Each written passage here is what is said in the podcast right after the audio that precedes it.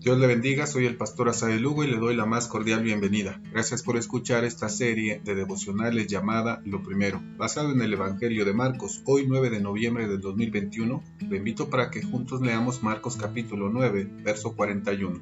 Dice la Biblia, Y cualquiera que os diere un vaso de agua en mi nombre, porque sois de Cristo, de cierto os digo que no perderá su recompensa.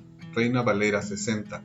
Otra versión del mismo pasaje dice, Cualquiera que les dé a ustedes, aunque solo sea un vaso de agua, por ser ustedes de Cristo, les aseguro que tendrá su premio.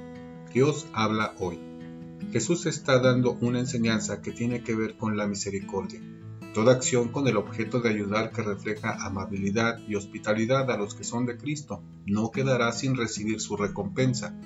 Jesús en su ministerio estuvo ayudando a los necesitados, Aquellos que le seguían los sanaba, les enseñaba y los alimentaba. El ministerio de Jesús no fue teórico, se trató de un ministerio práctico. Un vaso de agua simboliza la ayuda más sencilla que se puede dar a quien tiene sed, es decir, que todos podemos ayudar. Jesús promete una recompensa a todos aquellos que actúen compartiendo y siendo amables con los demás. ¿Cuáles son las enseñanzas para nosotros en este día?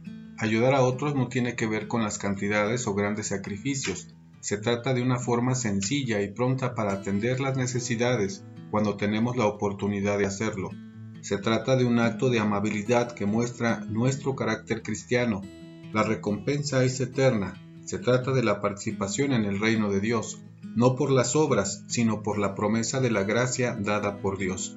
Cada uno de nosotros fuimos necesitados, pero Jesús en su misericordia usó a alguien que nos compartió y estuvo interesado en compartirnos el Evangelio.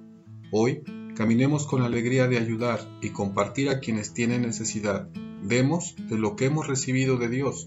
Le espero mañana para seguir reflexionando en la historia de Jesús en esta serie de devocionales llamada Lo Primero. Dios le bendiga.